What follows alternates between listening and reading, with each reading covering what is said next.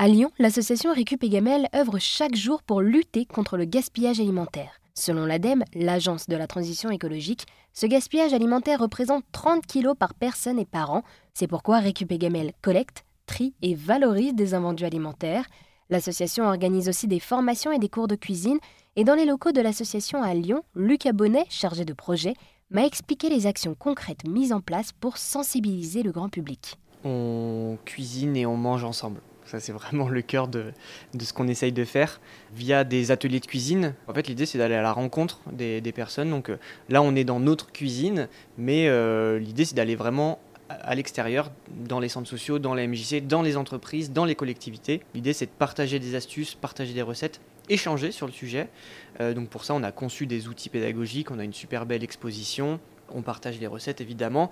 Et en fait, pour nous, euh, la recherche un peu de sensations et d'émotions autour de la cuisine, c'est hyper importante, d'où la dégustation.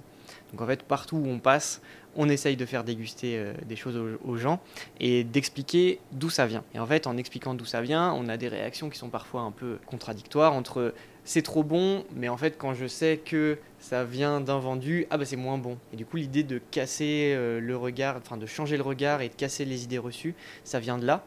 Donc nous, la sensibilisation, on l'a fait aussi bien euh, pour les adultes que pour les enfants. C'est vraiment ce qui inscrit la sensibilisation, hein, c'est rendre sensible. Donc nous, ce qu'on essaye de faire, c'est rendre sensible ce sujet-là et les aliments qu'on utilise pour leur dire, bah, en fait, à la maison, ayez le réflexe. Si vous avez du pain sec, d'essayer de le réutiliser. Si vous avez des légumes un peu défraîchis, de trouver des astuces pour euh, les conserver plus longtemps ou pour les réutiliser ou les mettre dans un autre plat, etc. etc.